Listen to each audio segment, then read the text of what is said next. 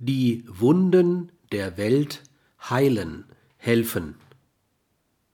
Nicht nur die Bewältigung von Angst ist uns aufgegeben.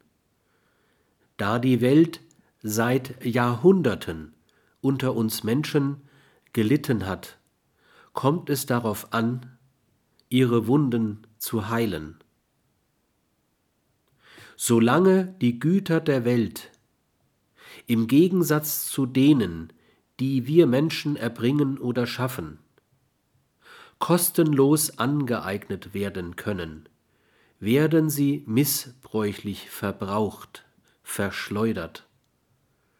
Zur Versöhnung mit Welt, die erst ein sinnvolles In-Welt-Sein ermöglicht, gehört auch, die Güter dieser Welt, weil nicht mehr zur beliebigen Verwendung anstehend, in die wirtschaftlichen und politischen Überlegungen konkret und nicht im Anspruch irgendwelcher abstrakten und wirkungslosen, schwärmerischen Ökologiebewegungen einzubeziehen.